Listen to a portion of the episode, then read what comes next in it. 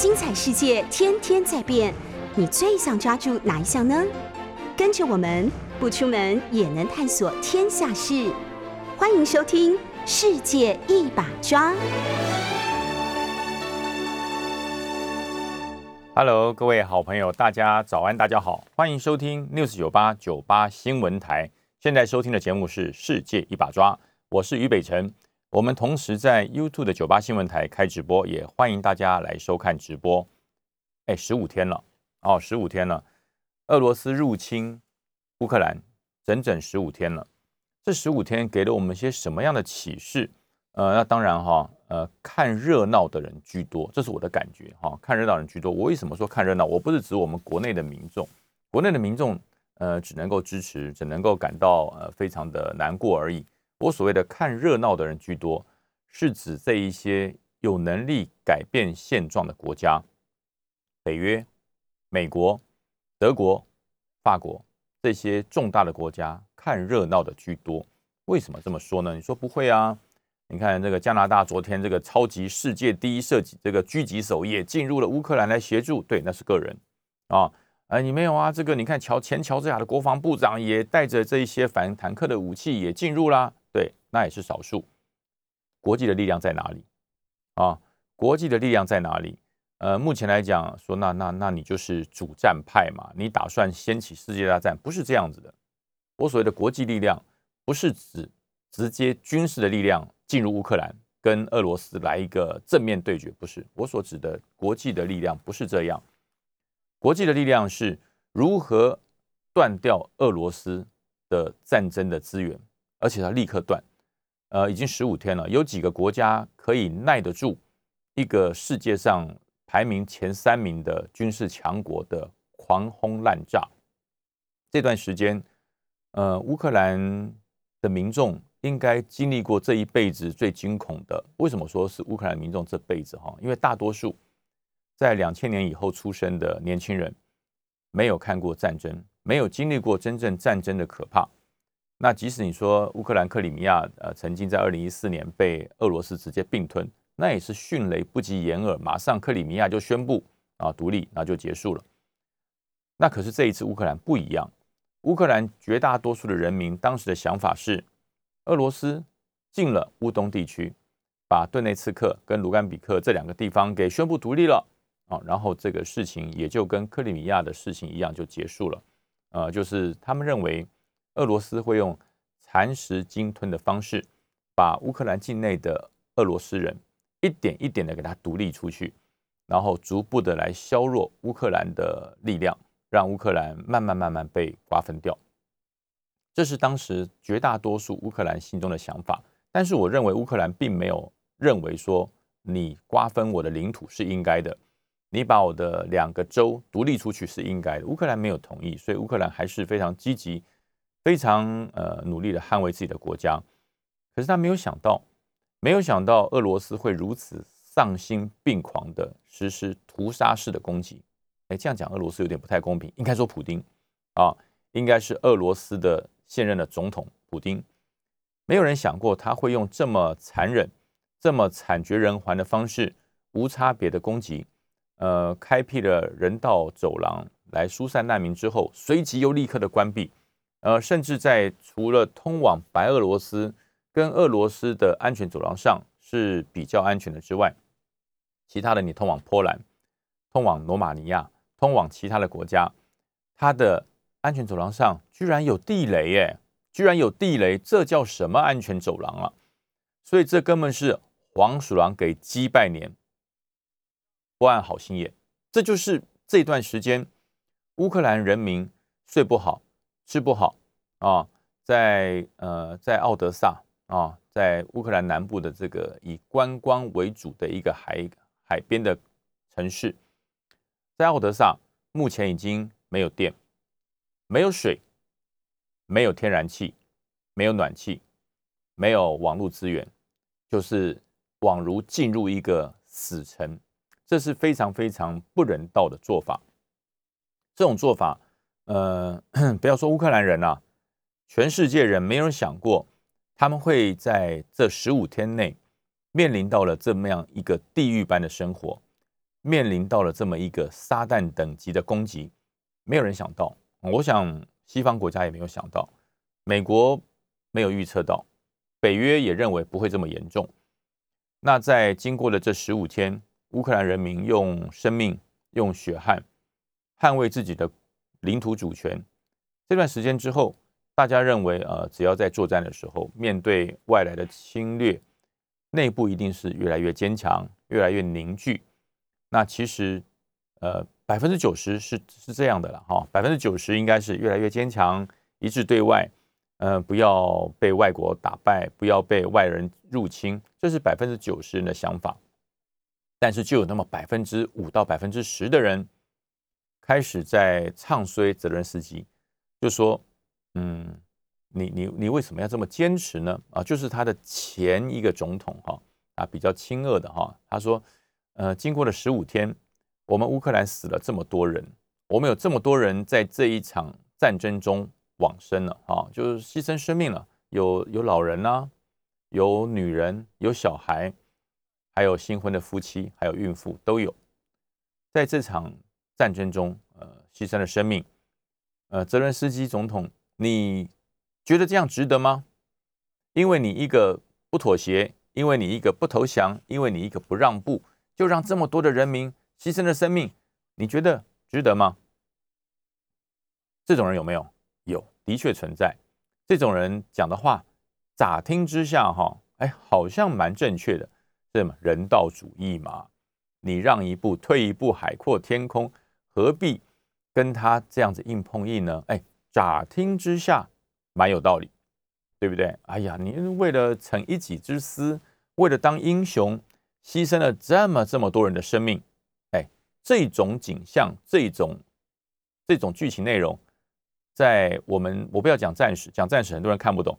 在复仇者联盟美国队长第二集里面，不就出现过吗？这些超级英雄为了对抗这些邪恶的势力，为了对抗这些邪恶的超能力者，挺身出来跟这些邪恶的势力战斗。但是在战斗的过程中，必然会造成平民的伤亡。反而是在电影里面的剧情，就是有一群。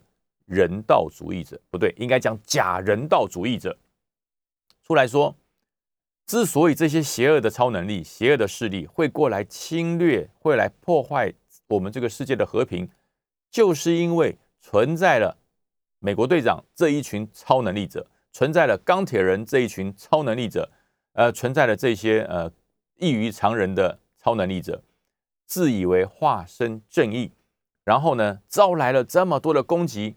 波及了这么多无辜的人民百姓，所以呢，我们要把这些呃这些超能力者，要把这些呃联盟者啊，这个复仇者联盟，给他予以限制，让他的能力要予以限制，不可以随便就可以展现他的超能力。也就是说，在面对攻击的时候，这些人不可以挺身而出，你要缩回去；这些人不可以勇敢的去面对邪恶势力，而要保持一个。软弱，保持一个沉默，然后我们来跟这些恶势力来谈判，所以就把当时的这个复仇者联盟给限制住了，所以才才分裂成两边嘛。所以当时的复仇者联盟在美国队长第二集才会有这样的演出，就是分裂成两边，一边的复仇者联盟是主张听这些人道主义者的说法，我们限制我们的超能力，我们不轻易呃展现我们的能力。另外一派就是以美国队长为首的人就说不行，我们即使被这些假人道主义者唾弃，被这些假人道主义者咒骂，我还是要出来主持正义，我还是要挺身跟这些恶势力作战，跟这些恶势力对抗。纵使绝大多数的人不谅解我，纵使绝大多数人认为我是在为自己的沽名钓誉而拼命而努力，我还是要做，因为我在做。对的事，其实这部电影哈，《美国队长》第二集这部电影，大家如果有空可以回去回看一下，就拉到现实的战争中，在乌克兰里面就有这么一帮子人，就在扮演这种假人道主义者，不断在讲说，哎，别打了啦，别打了，十五天了，够了，也可以了啊！你这个泽伦斯基也成为乌克兰到目前为止我们建国以来最有名声、全世界知名度最高的总统了，啊，也可以了啦。啊，你就让步吧，你你就看看俄罗斯要什么嘛，呃，他叫你这个这个这个去除军事的力量，就去除军事力量嘛，哎，他叫你这个不要加入北约，你就不要加入北约嘛，他叫你不要加入欧盟，就不要加入欧盟嘛，不就好了？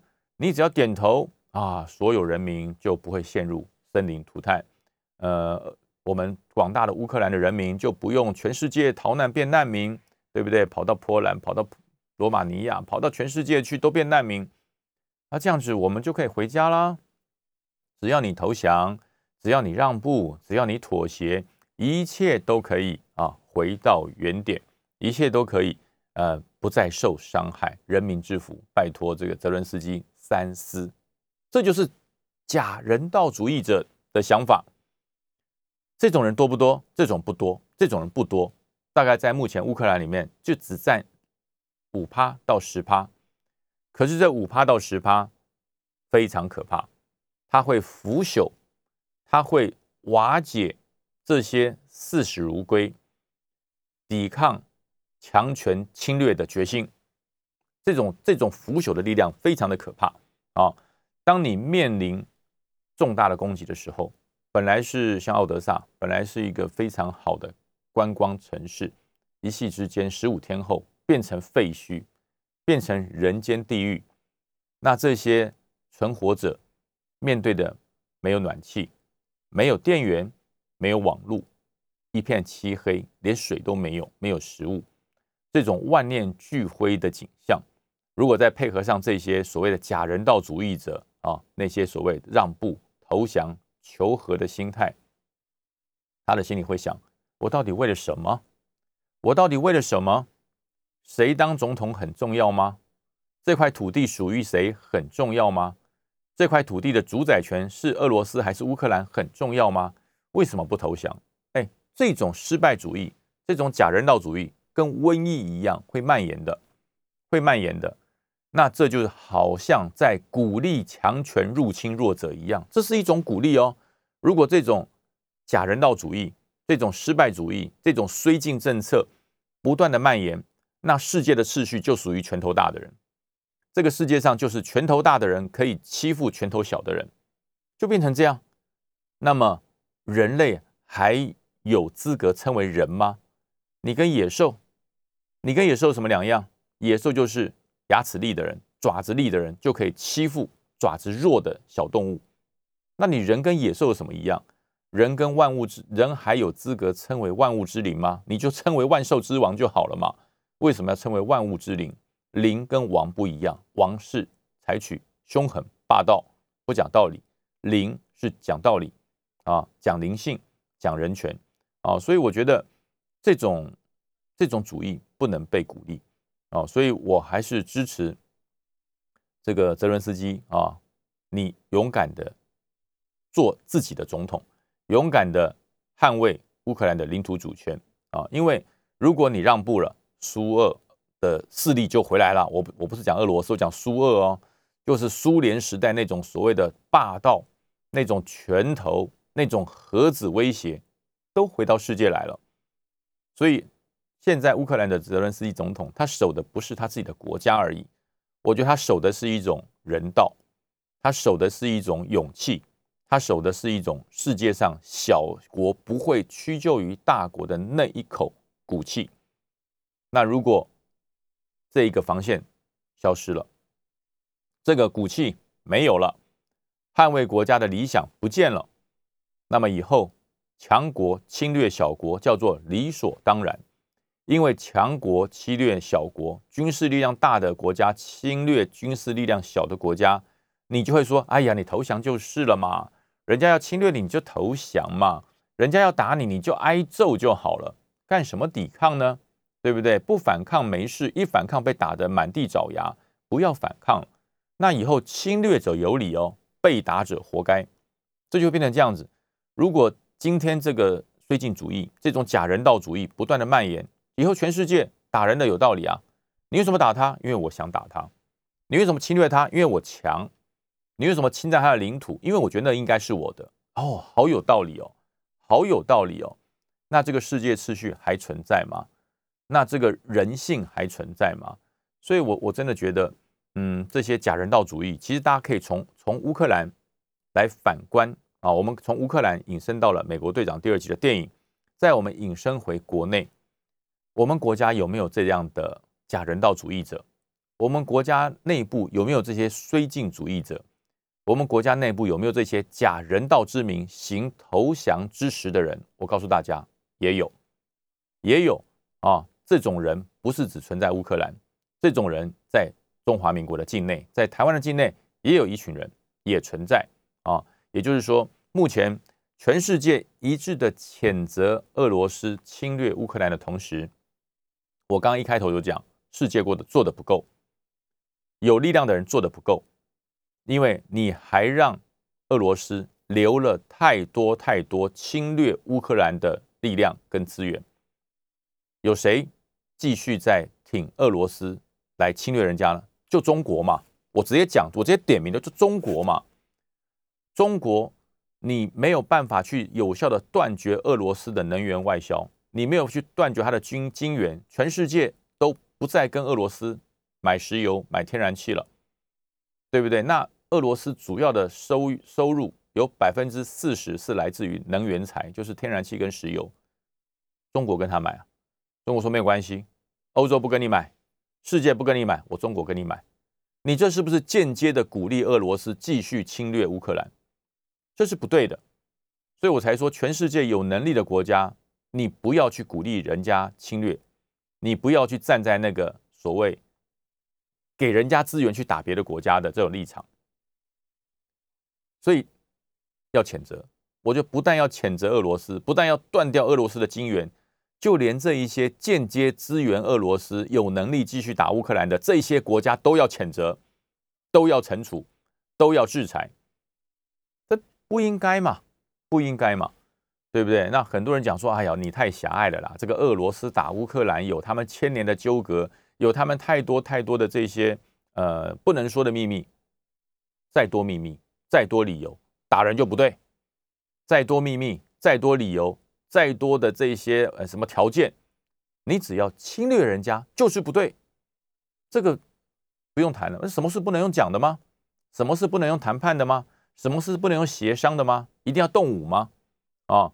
况且俄罗斯整个国家内部。有超过五成的人以上，一半的人是反对的。那说那至少还有一半的人支持，不对，那个一半里面只有百分之三的人是知道普丁要打这场仗，其他的百分之四十七的人是不知道。我不知道正在发生这场战争，因为俄罗斯内部现在被断网了，他所有对外通信的网络全部切断。俄罗斯的股市已经十五天没有开市了，不敢开啊，一开不知道会怎么样。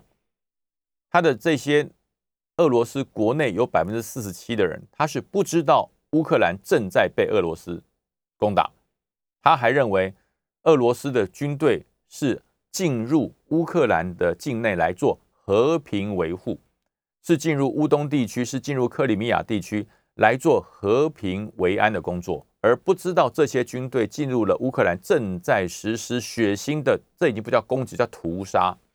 因为攻击是军队对军队，这叫攻击；屠杀是军队对手无寸铁的百姓实施无差别的攻击，这叫屠杀。所以有百分之四十七的俄罗斯，他根本不知道乌克兰正在发生这种惨绝人寰的屠杀。那另外五十知道的人就出来抗议，可是出来抗议的人就被抓啊！现在俄罗斯这些抗议被逮捕的人已经从。一千人、两千人，现在破万，已经有破万的人被逮捕，都是自己俄罗斯人。所以，普丁所发起的这场战争，不但没有正当性，而且是一场非常邪恶、想要影响世界秩序的一场战争。那么，乌克兰正凭一己之力，正在抵抵抗、对抗这股恶势力。那全世界支持他，像人家这样讲说，台湾支持他。所以很多人在立法院咨询行政院执行时，你们我们支援俄呃这个乌克兰有效吗？我们制裁俄罗斯有效吗？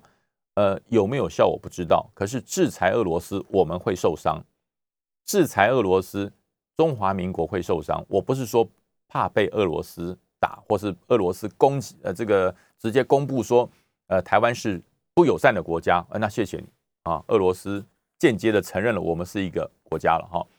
那可是我说我们受的伤是什么？我们受的伤是经济上的受伤，一定会。我们可能本来跟俄罗斯有买一些矿产，有一些呃能源的一些交易，有一些呃石油化工业的交易都有。但是呢，因为我们制裁了俄罗斯，我们可能要舍弃俄罗斯这个比较经济、比较便宜的这个原料，我要去跟欧洲、跟美国去买比较昂贵的原料。对我，我讲我讲的损失是这个部分。可是这是挺人道、挺正义。必须承受之痛，这是必须承受之痛。每个国家如果都以自己的利益为出发点，都以自己的经济利益为出发点，对于乌克兰的战争毫不关心、冷漠不管，那么世界的力量就会逐步的被这些邪恶的军事力量给瓦解掉，就会恢复到那个没有公权力、没有制裁能力、没有道理的世界。谁的拳头大，谁的船坚炮利。谁的士兵多，谁就可以讲话大声，谁就可以非常堂而皇之的入侵别的国家。大家希望这样吗？啊，所以我觉得全世界各国家都要有必须承受之痛。为了这一次的乌克兰被侵略的事实，为了要支持，为了要减少俄罗斯继续攻击乌克兰的战斗持续力，我觉得全世界各国家都必须承受这种经济上之痛。为的是什么？为的是正义，间接是帮助到自己的正义跟公理。我们休息一下，下节再回来。Hello，各位好朋友，大家好，欢迎回到九八新闻台《世界一把抓》的现场，我是于北辰。呃，上节讲到乌克兰的情势哈，大家都非常的痛心也沉痛。我也是呼吁大家，真的是呃能够呃最近最近股票也 也蛮不乐观的，这是必须承受之痛，真的是希望大家再忍耐一下。呃，为的是世界上的和平与正义，必须要共同来承担啊！那也真的是呼吁大家不要再支持俄罗斯了啊！俄罗斯就是侵略的国家，大家不要再支持俄罗斯的这种行为了，更不要间接的去帮他，也不要发人家的战争财啊！俄罗斯正在打仗，所以我去买他的东西会比较便宜，因为我可是你跟俄罗斯买东西，现在只能用卢布哈，只能用卢布，你其他他不接受，因为俄罗斯的整体的经济已经被封掉了。哦，它的金金融的所有的运作都已经停止了，所以真的大家必须承受之痛。好，话讲回来，俄罗斯入侵乌克兰已进入第十五天，而我们国内的新式的超强教招也进入了第五天。那这第五天里面，呃，大家除了第一天看到报道的时候，有一些教招员在呃这个三角国小门口呃大演这个这个十八相送啊。跟女朋友之间相当的缠绵分离，哎，我讲不要笑他，我觉得这是正常的，这是正常的啊，因为他不是职业军人，职业军人也也有血有泪，好不好？哎，那每一次以前我回想以前我刚刚结婚不久，我要到外岛马祖报道的时候，在港口我也很难过啊，那只是因为我们压抑心中的那种情绪啊。在港口，每次到了基隆港口，我要上船回到马祖去报道的时候，我跟我新婚的太太，我也是心中非常的、非常的纠结啊。那只是因为我们是呃军官，我们是职业军人，我们没有在那个港口那边抱头大哭、痛哭而已。其实内心也在流泪，好不好？我们也是有血有肉的人，再坚强的人都有柔弱的一面。再高的武功，再高的武林高手，当人家威胁到你家人的时候，你都变得你都变得无比软弱。这不是我讲，这是。金庸小说里面的风清扬说的哈，这不是我讲，所以每一个人都有他柔情的一面，每个人都有他阳刚的一面。那只是这一次的教招啊，那那位教招员只是他比较善于感情表达哦，其实我觉得一点错都没有。呃，有有感情、有血有泪的人，在战场上才是最勇敢的人啊！大家相信我这句话，有血有肉有肉的人，在战场上才是最勇敢的人，因为他要捍卫他的挚爱。他要捍卫他的孩子，他要捍卫他的妻子，哦，他对妻子的爱有多深，他对孩子的爱有多深，他捍卫国家的勇气都有多大啊！所以大家不要去笑他。我觉得，呃，那天我看了很多人在笑，我说不要笑，这是好事。他来报道就是好事。他如果不爱国，他如果罔顾国家安全，他根本不来报道，他何必要在呃分离之前，呃，一个这个泪洒这个 三角国小？我觉得这是好事。表示他是一条真性情的男子汉啊。那这五天来，教招发生什么事呢？从第一天开始，呃，简单的编制完成啊，到开始武器装备的熟装训练，到了今天已经要进入正式的实弹射击，也就是每一个役男从今天开始啊，从第五天开始，一直到啊第十天，这五天的时间几乎都是实弹射击、战斗教练、野营行军，就连晚上都不是睡在呃营舍里面，都是在外面宿营。这五天的时间，让这些教招员充分的感受到了一件事，就是国家要由自己来保护，国家要由自己来来救自己的国家，要自己来救。呃，很多呃退伍的弟兄以前都会私传私讯问我说：“他长官，我请问一下，我们以前在部队中跟着你，你当长官带着我们，我们很清楚，我们在这个战时在状况提升的时候，我们这一部战车要进入什么射击位置？”我们这一部甲车要进入什么样的待命位置啊？从这个呃接受到敌火炮击啊，炮袭间歇，我们开始实施反击。我们很清楚，我们的枪口要朝哪里，我们的敌人在哪里。我们在当兵的时候，我们很清楚，因为我们在每一个月的战备周，我们都有做实兵演练，所以我们很清楚，在配合到每年度，我们会到横村去实施一个三军联合作战的实弹射击，所以我们很清楚。我们的枪支要如何设计？我们的火炮要如何设计？我们的通信的上级要跟谁通联？我们要指挥下级的步兵要如何协调？所以，我们对于战场的状况，在当兵的期间，我们很了解。可是我们退伍啦，我们现在都变老百姓啦。那么，如果有一天我们台湾，我们当然不希望了啊。如果有一天我们也面临到像乌克兰这么大的危机，我有意要为国家报效，我有。我也愿意为国家牺牲，可是我要去哪里报道？我要去哪里领枪？我领了枪之后，我的射击方向在哪里？我的射击成效，我的歼敌成效，我的每日战果要报给谁？啊，这我不知道。他说国防部有没有这么一套呃措施跟流程，让我们这一些呃愿意为国家牺牲、为国家呃捍卫的这些热血男儿，有一条正确的从军报国？我所谓的从军，不是。像我一样当职业军人哦，不是他所谓的从军报国，就是说，当国家有难的时候，我可以提起武器捍卫国家，是这个意思。那我就讲，呃，现在正在进行中。哦，他很他很惊讶，好，现在正在进行。我说现在在桃园三角国小下海湖那一块，正有一个营的教招员正在做这件事，而他听不懂。他说我也参加过教招啊。那教招进去就是看看电视啊，然后长官跟你讲一些呃乐色话啦，然后看看举光日就结束了。我说现在不一样，现在你想看电视也没电视可以看了。教招这五天几乎都在野外，他的每一个涉及的位置，他的每一个涉及的方向，甚至他所使用的步枪，都给你固定，都给你固定，就跟你当兵一样。你到了部队报道，你会有枪支号码啊。在这动员的状况，就是把你的枪支号码都编都已经编好了。你状况生效，开始要捍卫国家的同时，你就到你较招报道的位置。这一次就是三角国小，桃园的三角国小，你就去报道啊。那所有你的武器装备会由后备指挥部的人先期运到那边，然后你报道之后就拿了枪，然后剩下的程序就跟你较招这十五这十四天所跑的流程一模一样。你是哪一个伞兵坑？你是哪一个射击阵地啊？你就你就去那边，你就到那边去啊！你涉及的方向就按照你战斗演练的时候的射击方向，然后遇到状况向第二线退的时候啊，如果你还有命啊，往第二线退的时候，退到什么地方都跟这一次的演练一模一样。也就是说，这十四天这十四天的教育召集，就是把你未来遇到了战备状况的时候，你就完全套进去，就是做这些事。啊，就做这些事，你就明白了，不会说这个里这哎，今年的教招在桃园三角，明年的教招跑到宜兰的这个立泽简，不会，年年都在这里，每一次都在这里，你的左右邻兵也都是这些人，所以很多人说运气不好会一直被教招到，不会，因为你们这一群人是一起教招。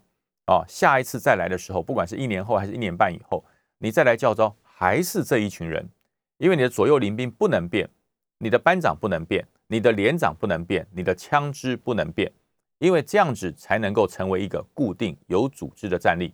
人家说战力的形成是什么？第一个武器装备嘛，一定要有；第二个人员要有；第三个是编制加上训练啊。武器装备、人员编制加上训练，这才是一个有有能力打仗的战力。那现在正在这样做，所以很多人就就说啊，那这样教招会不会很糙？哎，教招糙与不糙，我觉得不是重点，要落实作战实务，这才是重点。那以前你说，哎，教招进去要做五百个伏地挺身，做那干什么？不需要啊，做五百个伏地挺身啊，教招进去开始啊，要要立正少息出基本教练，我觉得也不需要。这些教招员，这些未来啊，要以热情血性来捍卫国家的这些教招员，我们教招的目的是把他训练成一个能够保卫国家的战斗员。而不是把他训练成一个雄赳赳、气昂昂的职业军人，完全不是，这是两回事哈，这是两回事。所以很多人说，呃，以前我们去教招，以前我们入伍的时候，在成功岭，在什么地方，我们呃一站基本教练就站一个小时，打仗要站基本教练干什么？不需要，我我真的讲不需要。教招把这些课程全部拿掉，什么基本教练啊，什么长官精神讲话了，啊，什么呃什么什么什么什么体能啊，这都都不要，都不要啊。打仗，真的打仗，不是叫你训练一个万能战士，不是叫你训练一个超级战士，而是训练一个合格的战斗员。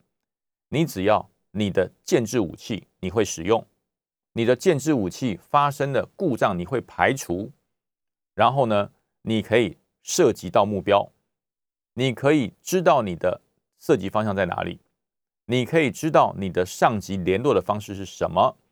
你可以知道你要去什么地方拿补给跟子弹，然后你的射击位置之前的所有公式伪装做好了没有？这就够了，这就够了。什么五百下伏地挺身啊，什么八块肌、六块肌的腹肌啊，然后把头发理得跟跟这个超级战士一样，那个形于外的事都不要去管，形于外的事都不要去管。为什么我这么讲？很多人说这样不行啊，军纪荡然无存，存存个头啊！我跟你讲。像乌克兰那个作战，你戴了钢盔，还会有人检查你服装易容吗？哎，不行，头发太长，那你这样不准保卫国家。把头发理理得干干净净的。哎，指甲太长，哎，胡子没刮，对不对？哎，你的这个衣衣服的扣子没扣好，哎，对不对？那枪支拿的方向歪了，这个跟作战有什么关系？那个是职业军人，那个是训练的一种磨练的方式而已，那个跟作战没有关系。训练职业军人跟训练合格的战战斗员，那完全是两回事。所以你看到乌克兰这些呃，为了捍卫国家上场打仗的，不管是男生还是女生还是老人，他带了钢盔拿了枪，有要求他先把胡子刮干净吗？哎，不行，胡子不干净，不符合规定要求。嘿，拿着枪左左去右回跑两圈，那是新兵周记啊，看太多了，好不好？那个跟打仗没有关系。你只要让这些人会使用枪支。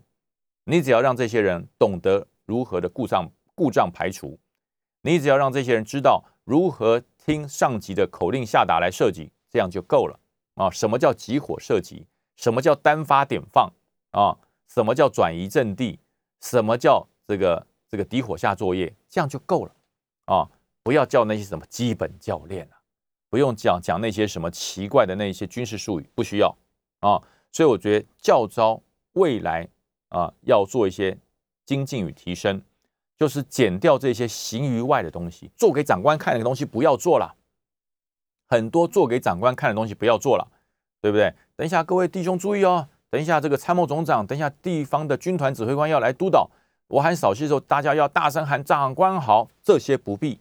我真的呼吁他这些不必啊，做这些叫表面，做这些会被厌恶。我们要做一些真正对。保卫国家有利的事。进广告，下节再来谈。Hello，各位好朋友，大家好，欢迎回到九八新闻台《世界一把抓》的现场，我是于北辰。刚才讲到了呃，包含教招啊，包含了乌克兰的状况哈，还有乌克兰的这些让让我们看到捍卫国家的决心。所以呃，衍生的就是这段时间就有很多人开始在在在在督促国防部，我们要恢复征兵制啊，对不对？有很多人大声的说，四个月怎么够？要八个月。甚至要十二个月啊，或是恢复两年，是吧？这些恢复征兵制的这个讲法不绝于耳。开始，无限的这个呃蔓延开。那国防部长也就讲啊，如果要愿意的话，那很好，乐观其成。真的不负责的讲法，不可以这样。国防部长不可以这样。国防部长要心中有信念，你的信念就是捍卫国家，如何有效的捍卫国家，而不是随着这些政客去那边漂移。这不是国防部长该讲的话啊！什么呃，如果恢复最好，哎，恢复了，你有没有想过啊？你恢复得了吗？现在国防部叫你恢复征兵制，你要准备多久才可以恢复？啊，我们是，我们是搞军事出来的。我在战略规划室待过，我在这个人事部门待过。如果现在说啊，好，我们一年让你恢复征兵制，你国防部可以恢复才怪。所以不要讲政治话语，不要讲政治话语，要务实的讲话。现在的部队，你要恢复征兵制，这么多的士兵回到了部队。两呃一年好了啦，从四个月变一年，请问他有地方放吗？他有位置待吗？以你现在的编制，以你国防部公布的现在募兵政策已经到达百分之九十五以上了，你只有五趴的空间可以放兵，可以放这些募兵制的兵，哎，征兵制的兵，征兵制的兵一年有多少亿呢？我告诉你，十万人，十万人，正常应该有十二万，那扣掉一些不能当兵的啦，这些因素，大概十万人。就算遇到那个生效很不好的年，也有八万人。这八万亿男，每年的八万亿男当一年的兵，你塞到哪里去？你要往哪里塞？所以不要乱答话啊！现在我讲不是恢不恢复征兵的问题，我们征兵从来没有废除掉啊！因为在战略规划师，我从我我我有参与整个募兵规划的过程，我们的征兵制自始至终没有废除掉。只是现在变四个月而已，以前是最早是三年的路一呃路易特，就是所谓的路易特特种兵，到了变两年的兵役，变成一年两个月的兵役，再到了一年的兵役，最后变成四个月的兵役。征兵制没有取消，问题不在时间的长短，问题是在服兵役的这段时间你干了什么事，你给了他们什么训练，你的心态是交差了事啊。因应宪法的规定，男生满二十岁有服兵役的义务啊！你只是为了跟宪法交差了事，还是你真的妥善的运用这每年将近十万的役男的力量来增进国防的实力？这是一个很重要的观念。如果你只是为了交差了事，因为宪法规定嘛，因为宪法规定，男生中华民国国籍的男生年满二十岁有服兵役的义务。所以，不管他是服两年的兵役，还是服一年两个月的兵役，还是一年，还是现在的四个月，反正服完就好。那我只是要求一件事，就是这些役男平平安安的进入军中，呃，一年、两年或者四个月啊，时间到了，平平安安的把你还给爸爸妈妈，都不要受伤，都不要上报，都不要有记者媒体来做一些负面的报道，我就交差了。这是最要命的方式。我告诉你，如果用这种方式来办征兵，十年也不够。十年也是白征。如果你的心态改变，如果你的心态改变，你要知道你的信念是什么。这些人来军中，不管是当多久的征兵啊，四个月、一年还是两年，时间我这一直在强调，时间不是问题，时间不是问题，你训练的方式跟你的目标，这才是重点。四个月的兵如果进来啊，这些年轻力壮、二十岁的年轻男生。进入军中，如果你所做的训练是像教育召集十四天这种强度，这种强度，教育召集这种十四天的强度来训练四个月，我告诉你够了，足够，足够完成一个合格的战斗兵。你让他知道他蹲在什么地方保卫国家，他去哪里领枪，他的射击的发数不够的子弹去哪里拿啊？然后呢，他的自我防护、战场急救。通信联络这些东西，如果你按照教育召集这十四天的强度来训练四个月的军事训练营，我告诉你足够。重点是在于后端的作业，这每一个四个月你完成了战斗兵训练的人，你把他编到什么地方，这才重要。你不能他解招或者他退伍就失联。我们以前做法是退伍就失联了。你有没有把这一些每年十万的人力？把它做一个良好的编制。我们中华民国总共有多少个啊？在战时要扩编多少个步兵旅？多少个炮兵群？多少个这个备用的机甲步兵营？你把这些人每个人名册清清楚楚，把这每年的十万人把它安安进去，把它塞进去，名册做得好好的，然后每一年的教招把他们找来，告诉你们，你们就是这一个 group，你就是一个 team，打仗的时候你们就在哪里，就在哪里，就在哪里，清清楚楚，四个月足够了，真的足够，不用增加什么什么兵役的这个时间，不要去浪费役男的生命啊！为什么会这样讲？很多人。很多高阶的将领退伍都说不对，我们要两年恢复，两年恢复三年，拜托，那是你过去的事情，好不好？时间不一样，局势不一样了，还有经济效应不一样。因为我以前只要在我部队里当过兵的弟兄，退伍前我会把他找来谈，一个一个谈哦，我是一个这这个讲的话我负责，一个一个谈。如果这一期退伍这一批退伍的一百多人，我就集合在一个一个大的一个空间里面。然后呢，我会花一个上午的时间，一个一个叫起来，有没有问题？你说啊，你不敢说，那私下来找我。每一个弟兄都会问有没有问题。绝大多数的弟兄因为想说要退伍了，不要惹麻烦，都说包长官没有问题，吃得好，穿得暖。我在这边学到了很多，那都是屁话啊啊！但讲讲这种话的人多，可是还是有很多人讲实话。他说：“长官，我告诉你，呃，我在这边服役两年，我的唯一的感想啊，我只有十分之一的时间像在当兵。”我说哪十分之一？你可以告诉我。他说我们在基地训练的时候，还有你带我们到横村去打三军联合作战训练的时候，这段时间我觉得像在当兵，因为这段时间没有勤务工作，没有额外的杂物，我都在射击、运动、联系、联络，我都在做一个军人该做的事，带着钢盔，拿着枪上战场、上靶场、上训练场，不断的射击、改变运动，然后开战车射击。退出阵地，我都在做一些我该做的事。我觉得我当兵只有十分之一的时间在当兵。